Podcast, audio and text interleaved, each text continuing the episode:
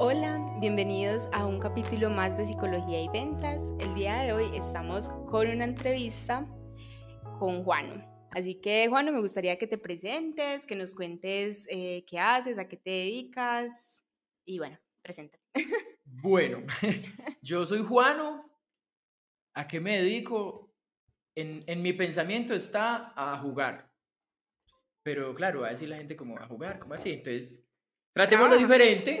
Entonces, me dedico a hacer eh, teatro, eh, principalmente clown o comedia. Y pues bueno, disfruto demasiado lo que hago. Entonces, de ahí que diga que me dedico a jugar. Pero pues vivo de eso y el, la comedia es un asunto muy serio también. Sí, es muy serio y me gustaría saber cómo llegaste al clown, que es lo que te dedicas principalmente, porque me imagino que no fue al principio. No. No fue al principio, estoy en el clown y es, creo que es un camino que nunca, nunca termina. Justamente la semana pasada estuve con muchas reflexiones y muchos, muchas conversaciones con compañeros al respecto porque es un camino muy largo que, bueno, ya ahorita comentaremos un poco más al respecto. Eh, yo empiezo por allá como en el año 2010, 2011 con teatro. Toda mi vida siempre como haciendo muchas locuras, muy histriónico, muy, muy juguetón, pero como clase de teatro la primera fue como en el 2011, de ahí pasó a un grupo profesional en el cual se hacía pues, teatro dramático y todo hermoso, me encanta, pero completamente alejado de la comedia. Me retiro de ese grupo y no sé, creo que por allá como en el 2015 me invitan a ser parte de un grupo de clown. Completamente asustado porque nunca había hecho clown, entonces me estaban invitando a un grupo donde yo era el, el, el ñoño, el perdido, el, el todo, pero me pareció muy bonito el reto y desde que me encontré con el clown, amor a primera vista, porque además de ser como un, ejercicio muy bonito, como, como muestra artística, es una, una, rama del arte y de la comedia que te exige demasiado autoconocimiento y autoaceptación y que sus premisas también trabajan desde abandonar el, el ego, pues reducir como mucho el ego, estar muy conscientes del aquí y el ahora, la escucha, que creo que son cosas que se le van a uno mucho más allá de la escena y, te empiezan a permear la vida. Entonces, un amor por el clown ya hasta el día de hoy, desde aproximadamente 2014, 2015 al día de hoy ha sido completamente una relación estable con el clown, no nos hemos divorciado en ningún momento, parejitos todos esos años. Sí, y ahí lo que mencionas de, del autoconocimiento, porque claro, es lo que uno ve desde afuera es como burlarse de ustedes mismos y burlarse de uno mismo no es tan fácil como parece. Para uno burlarse de uno mismo, primero se tiene que aceptar, porque si no te vas a hacer daño. O sea, va a ser como para la gente como, ay, sí, me río por... Desde, desde que empecé en el clown, el nombre del, clown no lo elige uno mismo, lo eligen los otros compañeros del taller, del grupo, de, bueno, del proceso en el, que, en el que uno esté. Y el nombre va muy desde la apariencia de uno. Entonces, claro, hay unos, unos ejercicios de observación con el otro, de cómo camino, cómo me expreso, cómo me perciben. Y eh, en un momento, en una actividad, es como que todos los compañeros deben proponerte nombres. Y, se empiezan a probar un montón hasta que aparece el nombre. Pero claro, siempre está muy con tu físico. Entonces, en mi caso, mi clown se llama Pitillo, es porque soy flaco. El otro nombre que estaba como el segundo opcionado era Frailejón que era como flaquito y claro, como soy crespito, entonces en la puntica de arriba como que termino crespito, bueno, sí, como que tengo la forma. Desde entrada, claro, es como tomarlo de algún modo como chiste mi apariencia. Si no me sintiera mal con eso, ¿cómo voy a decir que en escena me llamen pitillo si va a estar sufriendo por eso? Desde ahí uno empieza, hay cosas que uno no, no, las nota hasta que lo perciben otros externos, unos ojos externos a los de uno, entonces uno empieza a ser consciente de vainas de uno, de cómo camina, cómo habla, cómo, cómo lo ven, y empieza uno a aceptarse. Y en el momento que ya uno se puede reír de eso, es muy maravilloso porque, claro, mucha gente piensa que el clown, y todavía tienen como ese, ese limitante que se, van, que se los van a gozar. Ah, si yo voy a una obra de clown, me la van a montar, me van a gozar, y, y tiene como el referente del mismo de calle. Pero la premisa del clown es reírse de sí mismo. Y claro, también cuando vos llegas al escenario, te reís de vos mismo, la gente se ríe, hay algo que hace clic que ya de algún modo también como que si en algún momento haces un comentario con el público, como que ya hay un código ahí que lo permite, porque ya la gente es como, pues este ya entró diciendo que él era así, hace, asa, ya que me diga a mí que me falta pelo, pues da igual. Sí, ya se lo puedo perdonar. sí, como que ya hay una convención ahí mucho más fácil que uno llegar de una a señalar a alguien. Si uno de entrada ya llegas como a reírse de uno, ya la gente sabe que el asunto va de otro, de otro modo. Entonces, hay una aceptación que igual uno nunca termina como de, de conocerse y de aceptarse por medio del clown, pero claro, de entrada es un choque. Y porque el clown trabaja desde el fracaso, y es, si vas a trabajar desde el fracaso no puedes tener ego, pues porque no tiene mucho sentido, pero claro, uno se le choca de uno ese ego de, de yo quiero verme en escena bonito, inteligente, astuto, no quiero caerme, no quiero chocarme, no quiero dar las respuestas tontas, entonces siempre está el ego chocando ahí, entonces cuando uno empieza a tumbar esa barrera, que es una cosa densa, pero que se logra y es como listo, la logro para el bienestar en la escena y en los montajes artísticos que vaya a hacer, pero también empieza uno a sufrir menos por eso en la vida. Claro, y es que finalmente el ego siempre es el enemigo, pues no solamente en el clown, sino en la vida, en un emprendimiento, en una pareja, pues cuando estamos tan enfocados en nosotros mismos, eso genera muchas dificultades con el otro también. Y se, se pone dificultades uno mismo porque no te permitís fracasar y no te permitís verte débil y no te permitís un montón de cosas que es necesario. En algún momento tenés que perder, en algún momento tenés que saber que sos débil y está bien, claro, está bien perder y saber qué hacer con el, con el error, no quedarse ahí o quedarse fracasando toda la vida. Es como saber que fracasé, listo, que hice mal, que corrijo, que va a cambiar y mejorarlo. Pero saber que el error es parte natural de la vida Exacto, pues y de la vida y de todo, porque es que el error, hay una frase que dice algo así como, eh, o se gana o se aprende, pues a veces se gana o a veces se aprende. Si usted toma el error como aprendizaje, ya ganó, pero si usted se empeña en seguir haciendo lo mismo, es muy difícil. Sí, ya cuando uno se tropieza con la misma piedra, pues ya... otra vez, sí, ya como que... la piedra. bueno, amigo, ¿qué te pasó?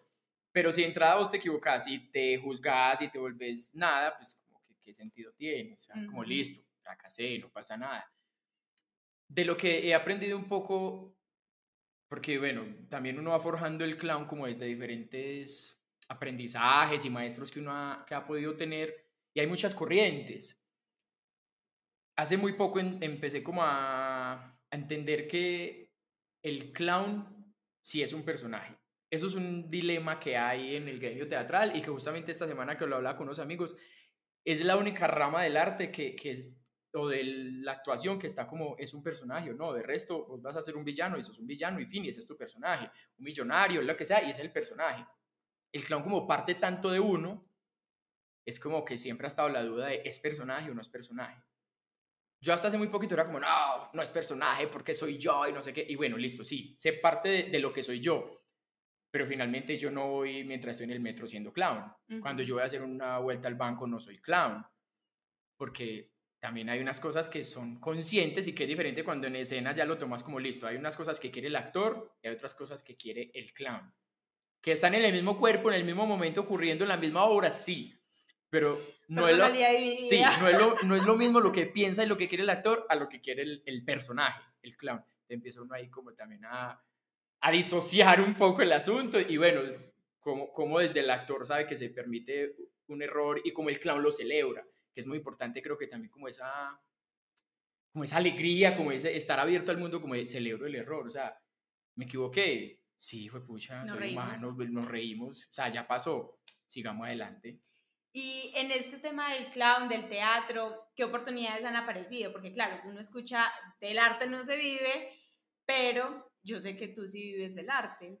Bueno, vuelvo y digo que esta semana tuve unas conversaciones y es que en el hablamos, sí, hablamos demasiado justamente del clown y, del arte y de la comedia y, y, todo este asunto, entonces aparecieron como muchas cosas que también encontré muchas respuestas.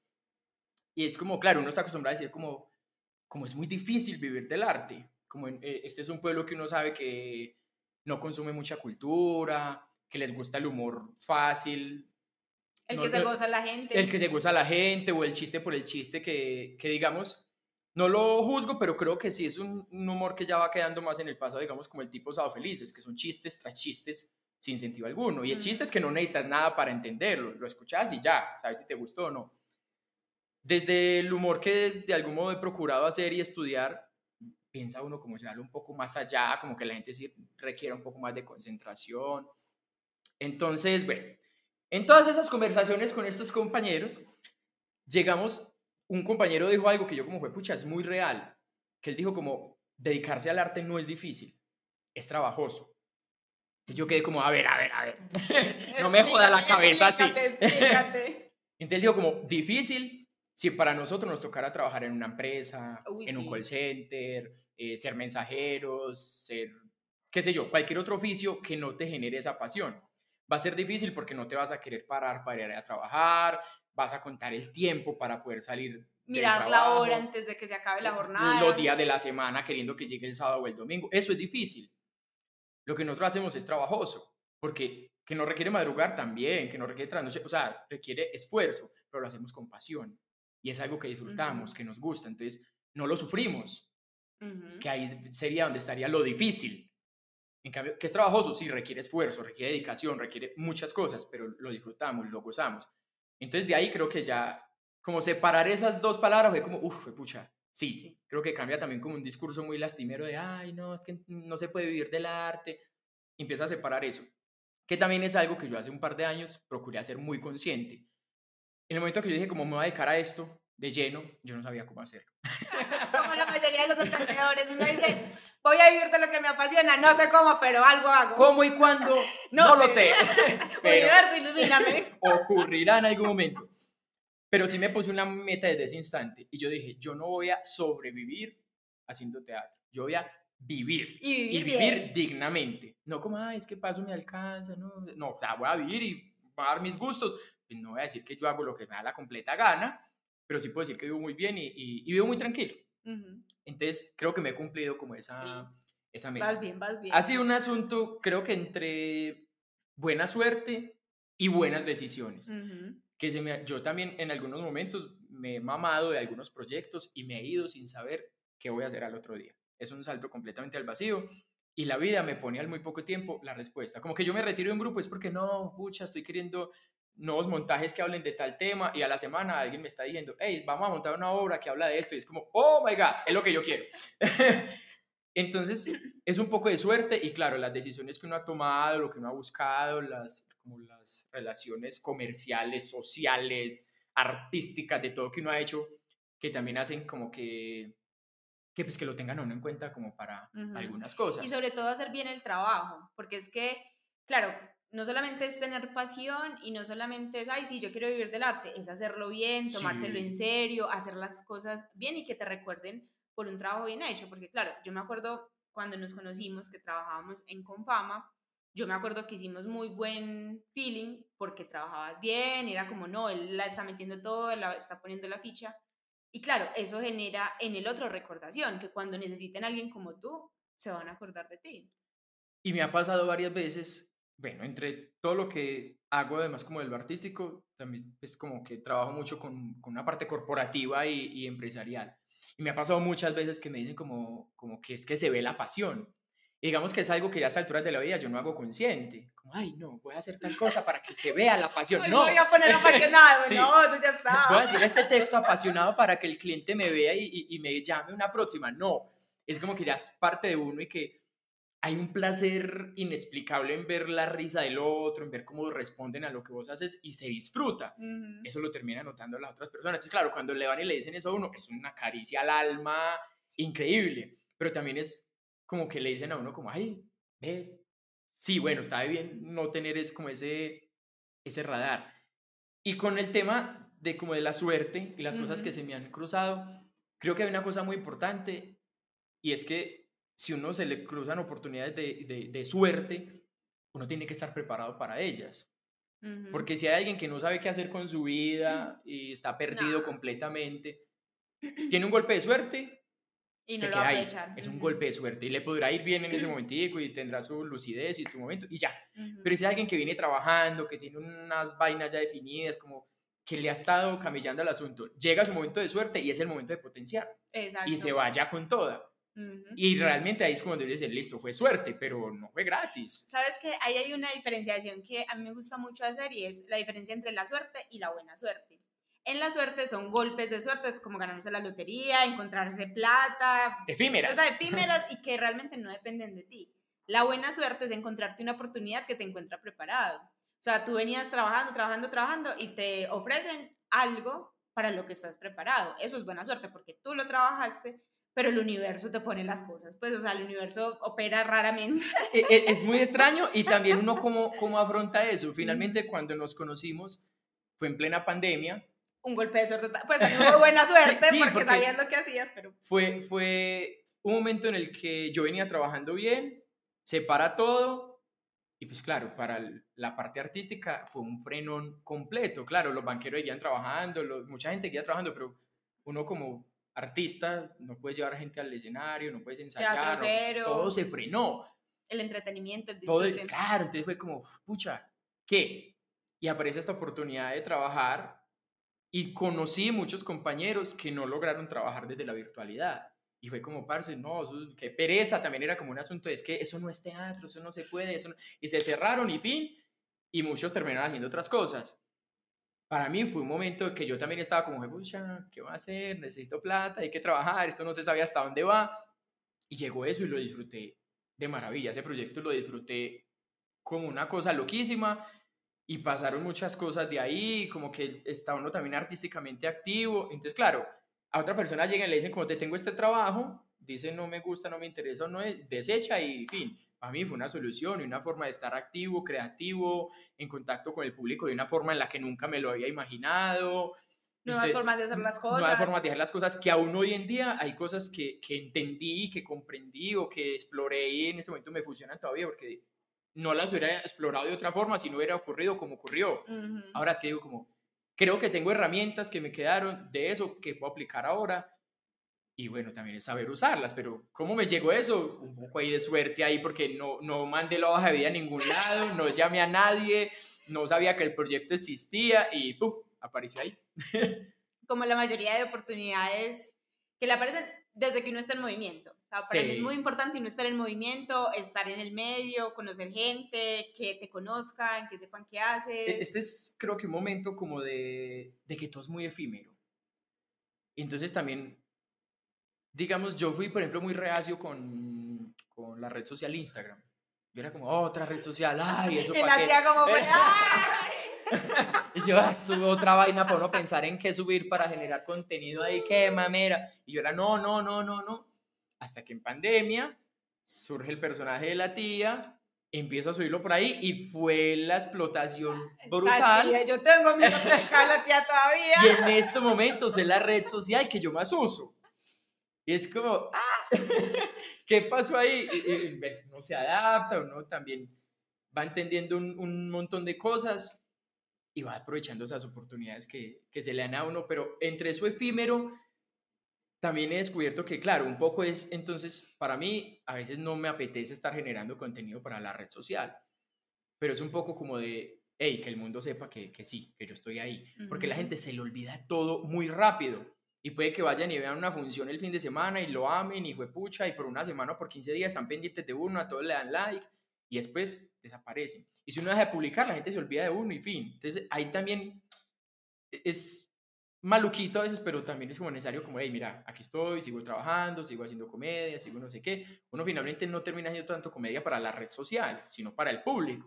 Y de ahí uno logra extraer cosas que llevan las redes sociales, que es como para antojar a los otros, para mantenerse vigente, para decir, porque es la forma de decirle ahora al mundo, hey, estoy acá, hago esto, y por, debo aceptarlo por medio de redes sociales. He conseguido mucho trabajo sin buscarlo, pero es esa forma de estar como, hey, sí. Hago claro, es que finalmente las personas no tienen por qué saber uno a qué se dedica, a menos que uno se lo comunique, a menos que uno diga claramente qué es lo que hace.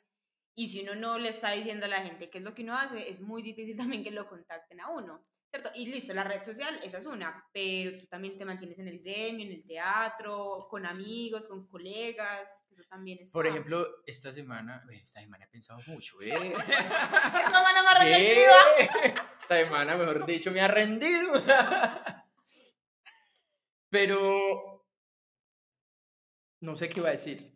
Los colegas, los amigos. Ah, no, sí, sí, sí. Que caí en cuenta que este año ha sido demasiado teatral. O sea, porque las dinámicas del teatro en, la ciudad han cambiado. Antes, digamos, la estructura era como que se formaba un grupo, tenía unos integrantes, había una tendencia a tener una sede física, que era un teatro, donde ellos mismos presentaban sus obras, y ahí las personas la pasaban toda la semana con el mismo grupo.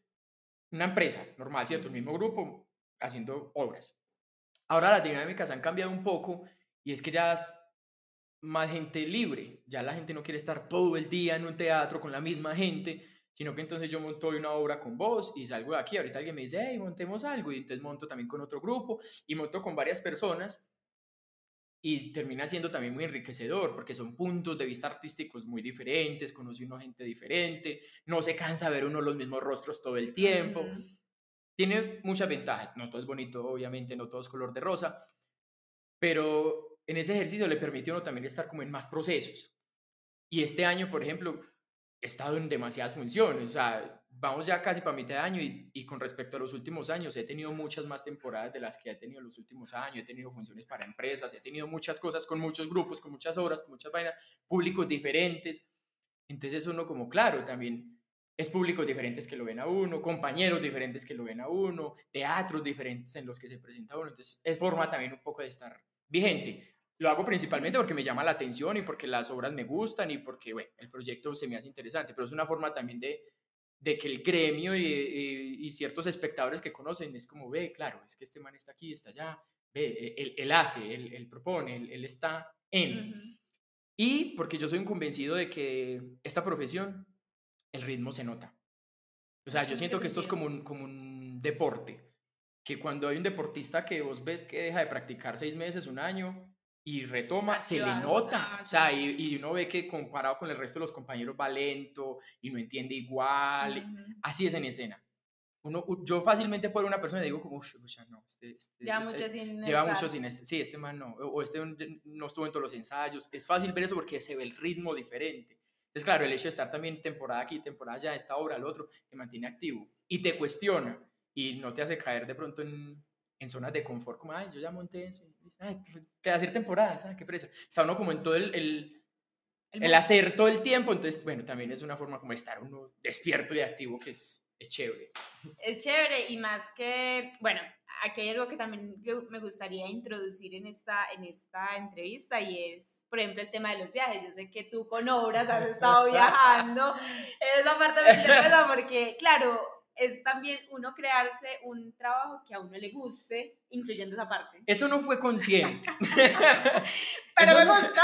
Esos son premios que le pone a uno la vida y que yo no me opongo en absoluto. Ay, no tan super. a mí me encanta viajar, me encanta conocer culturas, me encanta conocer vainas, o así ya las conozca volver, pero estar como en, en movimiento en general.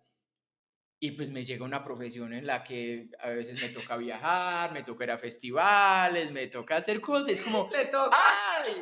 ¡Qué horror! Tengo que irme para otra ciudad y me ponen hotel y alimentación y hospedaje. Me pagan por ir a ama, no, es lo como, peor. Voy a conocer una ciudad y me van a pagar. No, qué horror, no, no hagas eso. Muchas veces los festivales de teatro no es un asunto tan rentable, pero sí es un asunto muy enriquecedor. Pues primero porque me gusta viajar y he tenido la posibilidad de conocer variado lugar de cuenta del teatro y, y es como poder juntar dos cosas que amo, teatro y viajar, soy pleno. Entonces, económicamente muchas veces no es tan rentable, pero el hecho de poder conocer otros grupos de otros lugares, de otras formas de pensar, de crear, ver, e, es, cuando uno va a los festivales ve mucho teatro y para hacer teatro, considero yo, es necesario ver teatro. O sea, es como, como yo no concibo poder hacer teatro sin ir a verlo. Entonces es la posibilidad de ver muchas propuestas que aunque digamos en Medellín haya mucha diversidad, como que hay algo que termina siempre como listo, es Medellín, como, como el sello Medellín. Pero cuando entonces vos vas a un festival que yo en Cali, y entonces llega un grupo de Ibagué, un grupo de Pasto, un grupo de Bogotá, empieza a ver un montón de formas de ver la vida que no es como, uff, pucha. Y muchas veces de una obra que uno ve algo que le detona y te suelta una idea para otro montaje, para un cuadro clown, para algo. Entonces, te mantiene también como, como que te llena de mucho aprendizaje sin necesidad de ir a la academia, por ejemplo, en mi caso, que no me formé como actor en la academia, todos esos espacios son fundamentales y muchas veces esos festivales tienen talleres, entonces uno llega y también hace el taller, entonces siempre está uno enriqueciéndose, entonces aprendo, hago función, viajo, ¿qué más le pido a la vida? Es que sí, pues y la cosa es que ahorita también lo mencionabas, como que ponerte serio y, y hacer que el, el, teatro y que el arte te dé el estilo de vida que tú quieres, ¿cierto? Que no sea a vivir a medias, sino que el teatro cumple la función de financiar tu estilo de vida. Sí, o sea, eh, hay cosas a las que uno renuncia. Es como, yo en mi vida he, recibido una prima. Sí, eso es muy raro. Eso es que yo veo todo el mundo, ay, llegó la prima, y yo, ah, me la saluda, porque, o sea, yo no sé qué recibir ese dinero, yo, yo soy consciente de que si yo no trabajo, yo no gano plata. Entonces, no es como, ay, me incapacité 15 días, no, son 15 días que yo no genere ingresos. Es complejo, pero también es la posibilidad que te da de manejar el tiempo, de poder dedicarte a cosas que, que disfrutas plenamente, que le pones como tu empeño y no porque te toca. Digamos que hay veces que uno termina haciendo trabajos como, ay, bueno, fue pucha, la plata. y le termina dando prioridad, pero no es, no es como tan, tan general, no es como tan común. Entonces uno suele estar en, en una actitud de, de disfrute, pues, y, y, todo. Y uno se va tejiendo como este, este camino, o sea, no, yo disfruto mucho y en la escena es risas y pues los que me conocen saben que en, gran parte del tiempo estoy como recochando y haciendo bromas y todo, pero pues ir a gestionar como con las empresas para poder que lo contraten a uno, intentar vender una obra, montarla, conseguir la plata con que montar una obra, todas esas partes no son tan, tan cómicas. y es necesario a veces reunirse con los compañeros y hablar serio y vas a una empresa y la visitas y aunque obviamente uno no va con la misma actitud de, del, gerente de la empresa, pues uno tampoco llega ya a recochar y a tomarse la vida como todo en broma. Uno llega en un término medio, pero va poniendo esa seriedad. O sea, hay muchos casos y que es la seriedad para negociar, porque siempre es una cosa desafortunadamente que pasa mucho, que las empresas toman como vicio, que es como, hacenos este evento que van a salir muchos más. No, yo te sigo llamando. No, es porque yo conozco mucha gente, entonces yo te recomiendo para que te des a conocer. Eso es un engaño total uno de entrada, uno lo cree y uno lo ve una cosa muy viable hasta que se da cuenta que eso nunca funciona. Las empresas que siempre te dicen van a salir más eventos, falso, solo va a ese evento.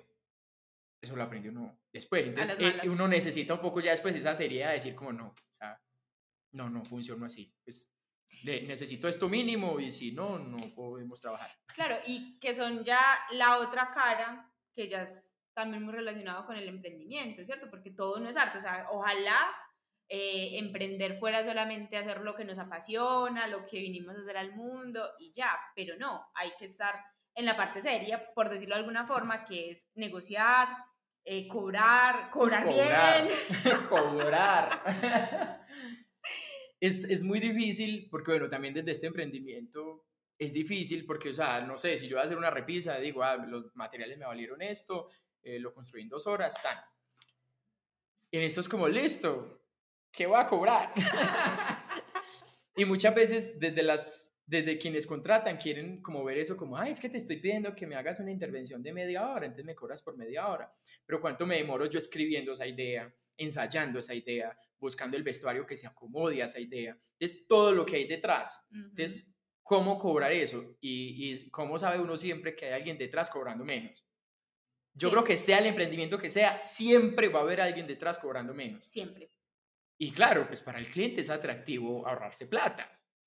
Pero entonces, ¿vos cómo lo vas a hacer? ¿Qué, qué vas, ¿Por qué el cliente te va a preferir a vos y pagar un poquito más que al otro que le puede estar diciendo, sí, sí, sí, yo le hago lo mismo? Y que finalmente el cliente muchas veces no conoce lo que uno hace ni el otro, sino que le interesa el precio. Entonces, claro, ahí es donde uno le toca ponerse creativo, aprender un montón de cosas que no le parecen a uno tan chéveres, desarrollar habilidades que quizás no vayan por el lado de uno. Conozco muchos artistas muy buenos, exageradamente buenos, pero no hacen nada porque están como esperando como que alguien los llame. Es como, pero ¿y cómo te van a conocer? ¿Cómo saben que vos existís? O sea, ¿por qué te van a llamar a vos? Muy talentoso, sí, yo te conozco porque sos colega, pero alguien externo a este mundo, ¿quién sos? No. ¿Qué es que qué pereza hay que vender y no sé qué? Sí, qué pereza, pero toca. O sea, es que si uno quiere dedicarse, y como tú dices, a vivir y vivir bien de esto, y cuando digo esto es el emprendimiento, de lo que uno hace, de sus servicios, tiene que moverse, tiene que ofrecer, tiene que vender, tiene que comunicar. Yo, hago las cremas más deliciosas del mundo, pero has puesto un letrerito en tu casa. No, es que algunos vecinos saben, pero los otros no. Y el que va pasando que no vive por esa cuadra, no. Tienes que hacerte entender que hay algo.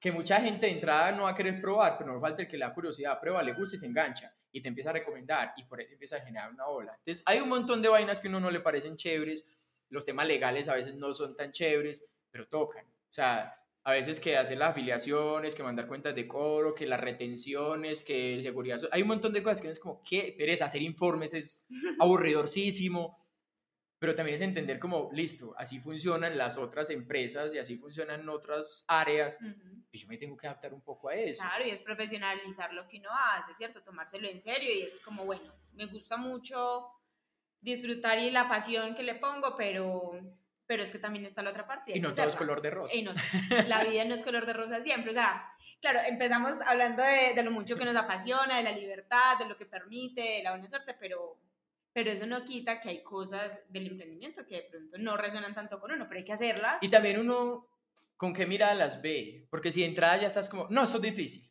No, yo no sé eso. No, yo no sirvo para eso. Ya estás poniendo un limitante. Es como intentarlo. O sea, no te dio, bueno, lo intentaste. O sea, es algo que no se te da pero, no sé, por ejemplo, para yo empezar a hacer estas cosas con las empresas, tuve que aprender mucho de salud y seguridad en el trabajo.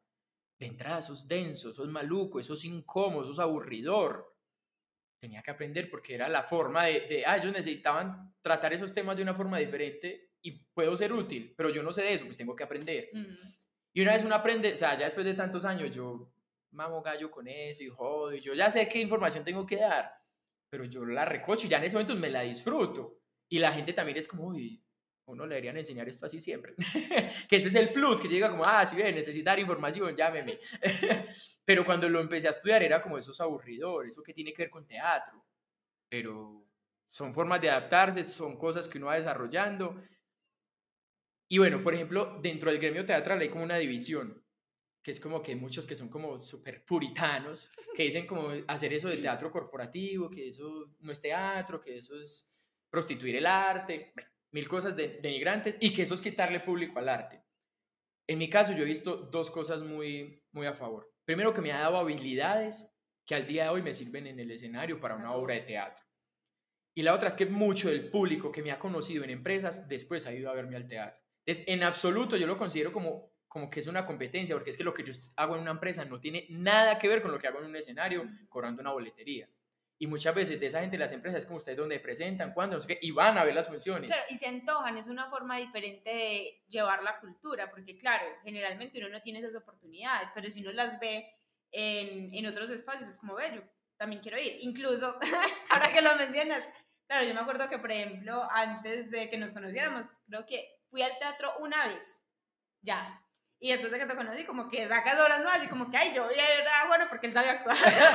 como que ya me da curiosidad. Y es probable que, no sé, me viste compartiendo escena con otra persona y vas a ver publicidad de esa persona en otra obra en la que no esté conmigo y te da curiosidad de ir a verla. Entonces es, ganancia para el público, es ganancia para los que hacemos teatro y es una forma de llegarle a la gente. Hay gente que está en su empresa y se va solamente a su casa y no hace más nada, no se entera en la cultura. Por medio de una actividad que se hace, por una obra que se hace en la calle, en la empresa, por lo que sea, es una forma de despertarle la curiosidad a la gente. Muchas veces quitar prejuicios, por ejemplo, con el tema del clown, es como, ve, güey, madre, no pague boletas, sino que hicieron una obra en la, en la fiesta de la familia en la que yo trabajo, entonces descubrí que, mira, no se gozaron a nadie, pasé lo más de bueno, yo ya quiero ir a verlos. Es alguien que no hubiera tomado por iniciativa propia la decisión de ir a pagar una boleta para verlo a uno. Nunca, porque claro, uno piensa que se lo van a gozar o que va a ser incómodo, mejor me hago atrás para que no me vayan a poner de parche. Sí, es como entre más atrasito, menos me ven, menos pero me ven. Pero no me lo de parche. Mentiras que no. Pero, pero sí, o sea, es, es, yo he visto muchas posibilidades en, en el hecho de trabajar con las, con las empresas y es intentar verle un poco como, como el asunto positivo. O sea, ¿qué es lo que más disfruto yo? Estar en un escenario, en una obra de teatro, con todo lo convencional, las luces, el público se ha sentado al frente, maquillaje, todo dado perfectamente para que se haga una función de teatro. En una empresa te llega uno tiene que llegar a remar contra la corriente, la gente está ocupada en su computador y no se quiere parar. Debes sacarlas de ahí para darles un regalo, eso es lo más extraño. La gente no sabe que no le dan un regalo porque la gente sale tranquila, se ríe comparte con sus compañeros, pero ellos no saben eso. Desde ahí uno tiene que llegar remando contra la corriente. No es el público que llega a verlo a uno, sino uno llegando allá como intentando llamar su atención, haciendo algo que les parezca interesante. Entonces es uno el que tiene que llegar allá como con otras herramientas. Entonces a veces no está incómodo. Entonces, ¿qué donde me siento yo completamente feliz? En un escenario que ahí a mí se me olvida la vida. Yo puedo entrar antes de función pensando que me están cobrando tal cosa, que la moto le dañó algo, que la perrita está enferma, que qué sé yo, mil cosas. Yo llego a función y chao. En ese momento yo estoy ahí en la complicidad con el público, la conexión, que terminan la obra y vuelvan sus problemas, sí, eso no desaparece, pero mientras estoy en función, a mí se me olvida eso. Entonces, ese es mi momento completamente de gozo, que también me gozo hacer las actividades con las empresas, claro, completamente, pero si me ponen a elegir, no lo dudo en absoluto, elegir presentarme en una sala, una obra de teatro. Pero claro, es eso, es buscar también las diferentes opciones, es buscar, listo, todo no puede ser teatro, pero lo otro también lo disfruto, lo otro también le saco el jugo, le, saco la parte chévere, igual también es algo que estoy haciendo con cariño. Es algo que me gusta también, sí, porque cerrarme la posibilidad de hacer eso e irme a otro trabajo horrible en el que me van a pagar mal y ya solamente irme para las funciones de la noche. No, o sea, sigo, sigo actuando, sigo generando comedia, tipos de comedia diferentes, sí, pero finalmente comedia, sigo haciendo lo mío. Y yo ya llevo, o sea, decidí en algún momento dar el salto, dedicarme al teatro, luego paso a la comedia, descubro esto de trabajar con las empresas y yo creo que ya van siendo como 11 años en los que yo me dedico exclusivamente al teatro y vivir exclusivamente del teatro sin dedicarme absolutamente más nada. Ni siquiera en pandemia tuve que dedicarme a hacer más nada que lo que yo ya sé hacer, claro, adaptándose a quizás algunas circunstancias, pero en esencia sigo haciendo lo mismo. Entonces ya llevo un montón de años haciendo esto, feliz, claro, siempre le tocó unirse reinventando, haciendo cositas nuevas, proponiendo otras cosas, viendo que el mundo cambia. Uno tiene que entender que lo que yo hago hoy, el otro año puede que ya no funcione, adaptar el lenguaje porque las cosas no se dicen igual. Hay muchas cosas que uno no puede bajar nunca la guardia, pero pues sigue siendo en esencia lo que yo disfruto, lo que amo y sigo dedicándome a eso completamente tranquilo, feliz y no pienso hacer otra cosa.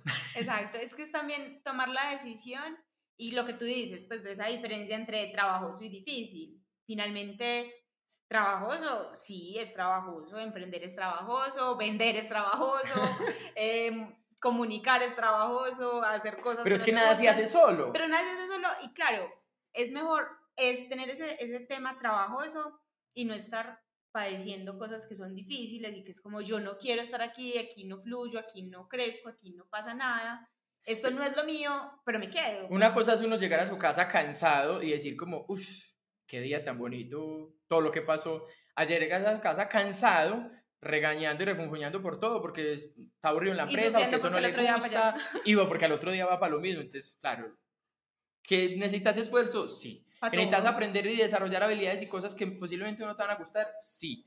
¿Que hay incertidumbre? Mucha. Sí, sí. Muchas. Pero, pero también es algo que, que uno aprende a manejar. O sea, al principio, claro, es uno como, uy, pucha, ¿cómo voy a hacer? Pero ya también uno, uno, uno aprende a tener un poco más la cabeza fría. De que si este mes fue pucha, me fue de maravilla y me gané yo no sé cuántos millones, yo sé que está la posibilidad, que uno espera que no, que uno se esfuerza para que no, pero que no deja estar la posibilidad de que el otro mes no trabaje nada y que no voy a generar ningún ingreso. Entonces que tengo que compensarlos con los ingresos del mes anterior y yo no puedo ponerme a creer que soy Cristiano Ronaldo pues y a gastarme la plata en un día porque me gané demasiado porque no sé qué va a pasar el otro mes. Entonces, si uno no tiene la seguridad, uno, uno aprende a manejarla. Claro, también es como uno lograr generar unos ingresos que de algún modo te digan como, bueno, puedes estar el otro mes tranquilo. En mi caso, por ejemplo, iniciar año es muy malo. Enero es un mes en el que prácticamente no sale trabajo y si sale algo es milagro. En una temporada normal, enero, febrero, marzo son muy frías. Entonces, si yo sé que a mi final de año me fue muy bien, pero que viene una temporada la que es muy dura, yo como malo que ser con la plata de final de año, yo sé que me toca estar regulado, que a veces es uno de bueno, como por ejemplo me ha pasado este año, que este año empezó bien y empezó con trabajo, es como maravilloso, pero si no hubiese ocurrido, no me tenía por qué enloquecer ni salir a vender reciclaje, ni a ver qué hacía, pues, ni meterme en un call center, porque ya tenía todo fríamente calculado. Es también prever un poco y entender en qué segmento está uno y ver cómo se va manejando con eso. Claro, y sobre todo ser muy vicioso con la plata y tener también una buena relación con el dinero. Saber que, que te vaya bien un mes no significa que todos los meses vaya a ser así o bueno, sobre todo también uno ir teniendo ahorros, ir teniendo como, como se dice, eh, riesgos controlados. Como que listo, uno sabe que puede soportar un mes o dos, o como tú dices, los primeros tres meses con poquito trabajo, pero porque ahorró, porque ya lo esperaba, porque eso es parte del gremio, porque todos tienen Porque saber uno que si yo no trabajo,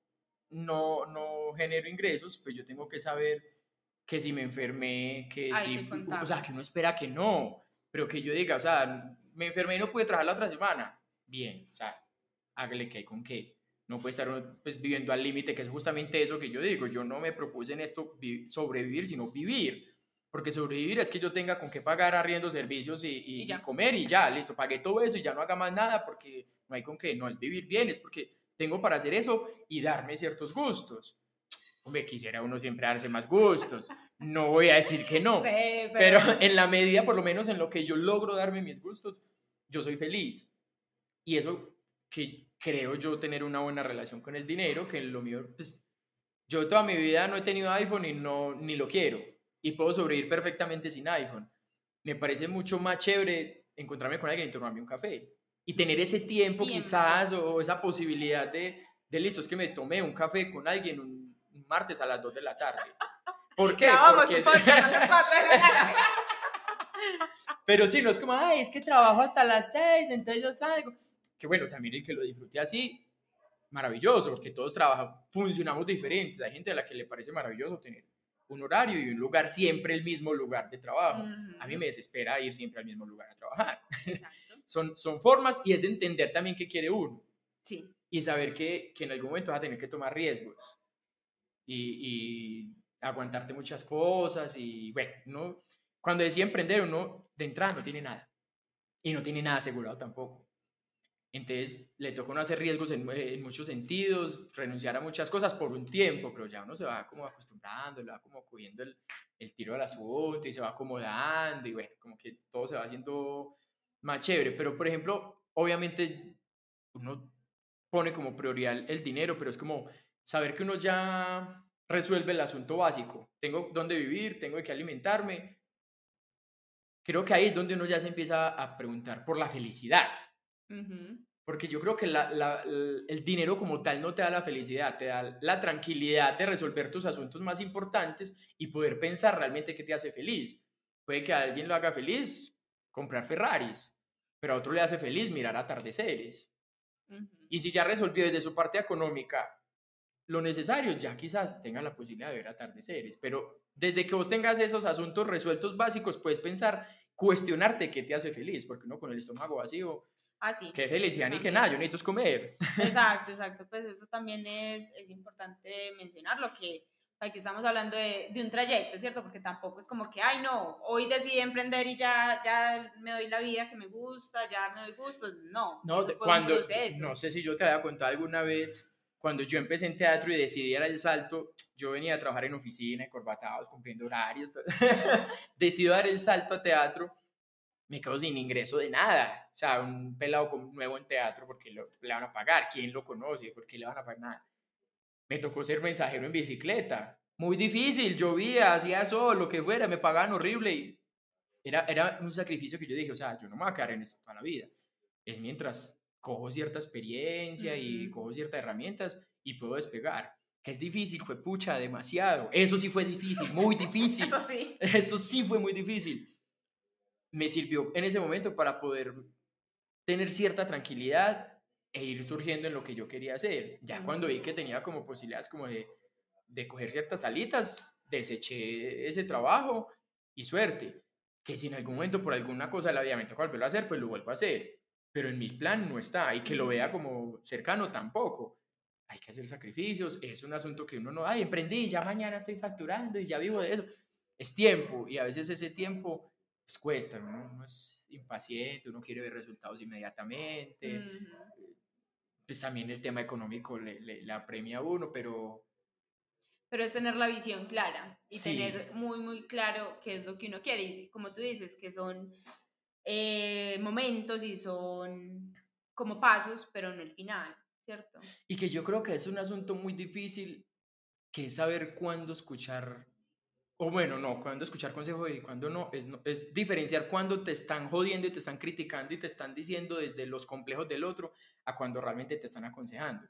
Porque obviamente yo por allá, un pelado de 20 años diciendo me voy a dedicar al teatro, ya no voy a trabajar en oficina, para la familia eso no es una buena idea. Eso no suena atractivo, eso no suena rentable, eso no suena algo que se puede vivir y que 10 años más adelante va a estar diciendo, lo logró.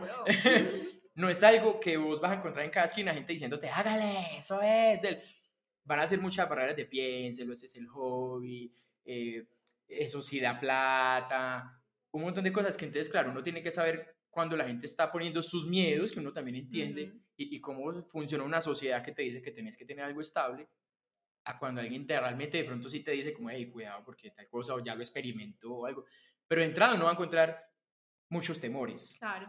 Y yo creo que ahí es muy importante saber a quién le escuchamos consejo, porque uno, o al menos eso es lo que yo hago conmigo y en mi vida cotidiana, yo solo le escucho consejos a las personas que tienen los resultados que yo quiero. O sea, una persona que tiene el, o sea, la plata que yo quiero, le escucho consejos económicos. tiene la relación que yo quiero, le escucho consejos de pareja. Pero que está más pelado que yo y escucharle un consejo monetario, ¿cómo? Pues no tiene sentido. Sí, porque si yo conozco a alguien que quiso toda su vida dedicarse a la música, está trabajando en una empresa aburrido, y va y me dice a mí, no, no se dedique a eso porque es que eso no da plata. Es como, o sea, le vas a escuchar un consejo a un frustrado. Exacto. y alguien que de pronto ni siquiera lo intentó nunca. Es como, ¿por qué?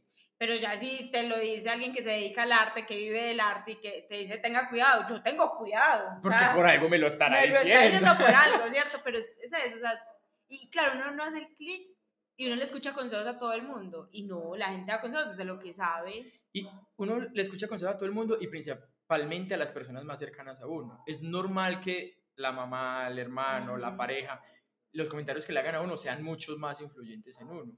Y puede que muchas veces ellos reflejan un poco también sus miedos. No se dedican a eso porque no lo quieren ver a uno arruinado, no lo quieren ver a uno pasando malos momentos, necesidades, porque quizás los papás de uno ya pasaron por cosas que uno no quiere que, que pase. Pero también es entender que son como sus miedos y, y yo no sé cuál es la clave para eso, cómo diferenciar hasta qué momento escucho y hasta qué no. Lo que sí sé es que no hay que hacerle caso a todo. O sea, que porque, ah, porque lo dijo mi mamá y que porque eso no funciona, entonces no funciona. No, o sea, experimentelo. Sépalo por, por usted mismo. Que fue, pucha, lo intentó, hizo todo lo posible y no le dio. Pues no todo siempre se da.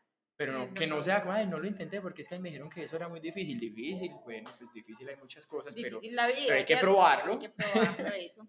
Bueno, y como para ir cerrando, ¿qué le dirías a alguien que está empezando en un emprendimiento o una carrera de arte o algo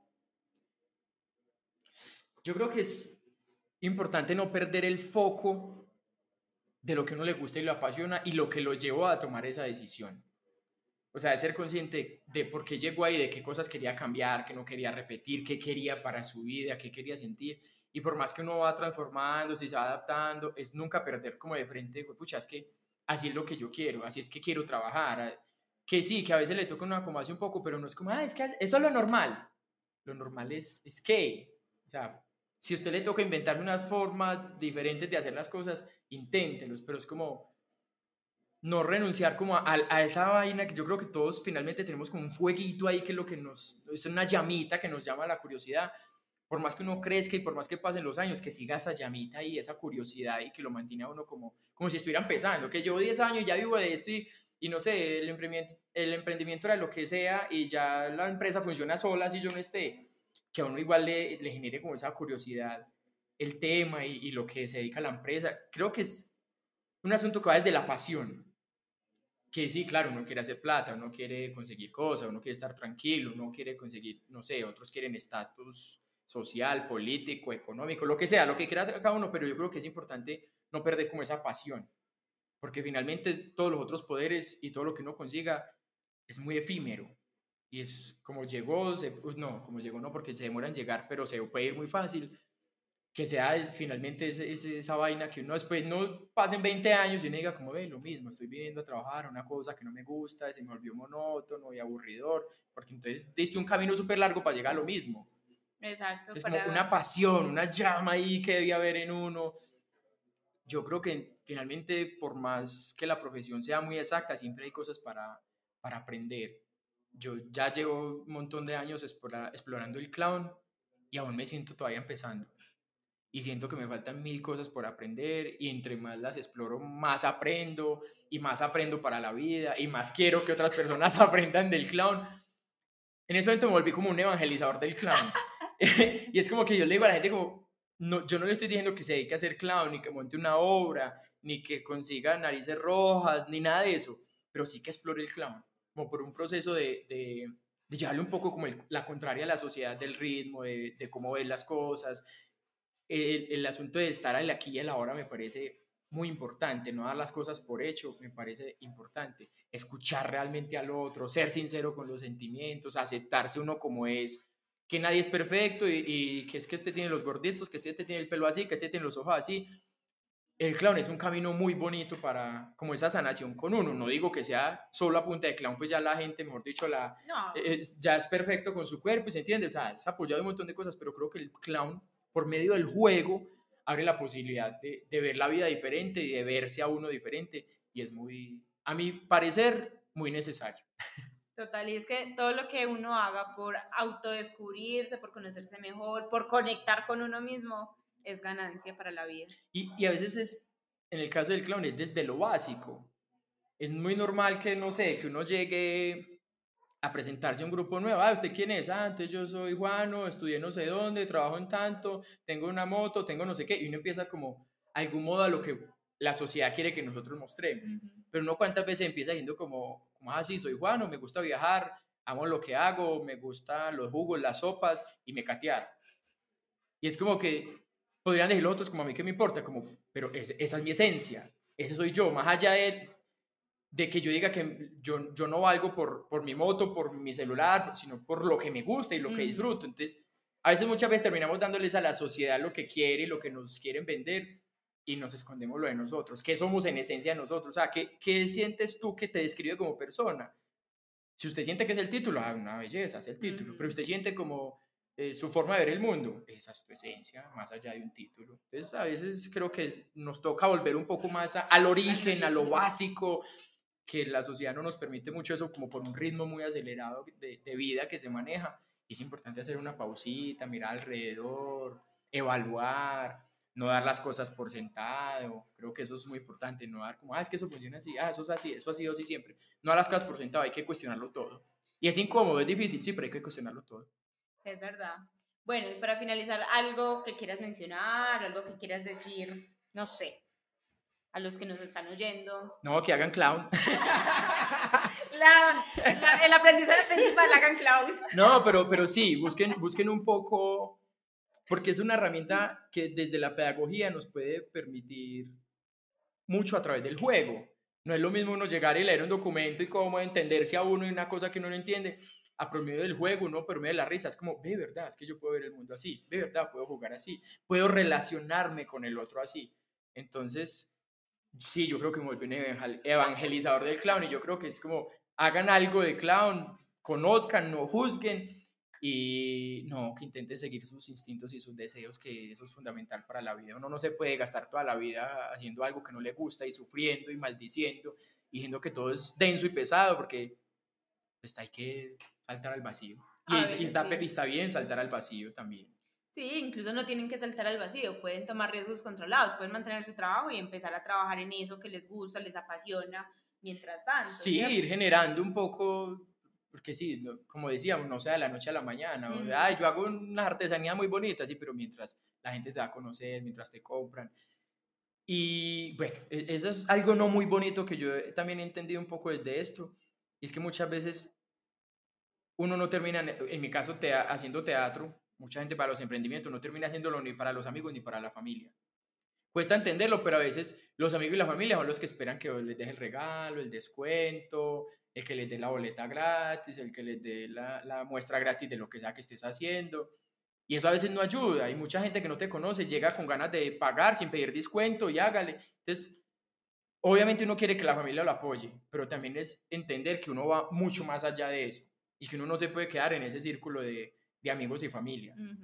Porque también, por más que te apoyen, va a llegar un punto que van a dejar de comprar y vos necesitas abrirte. sí, entonces es como el mundo va mucho más allá de los amigos y la familia, en un tema pues laboral, obviamente. Y emprendimiento, es verdad.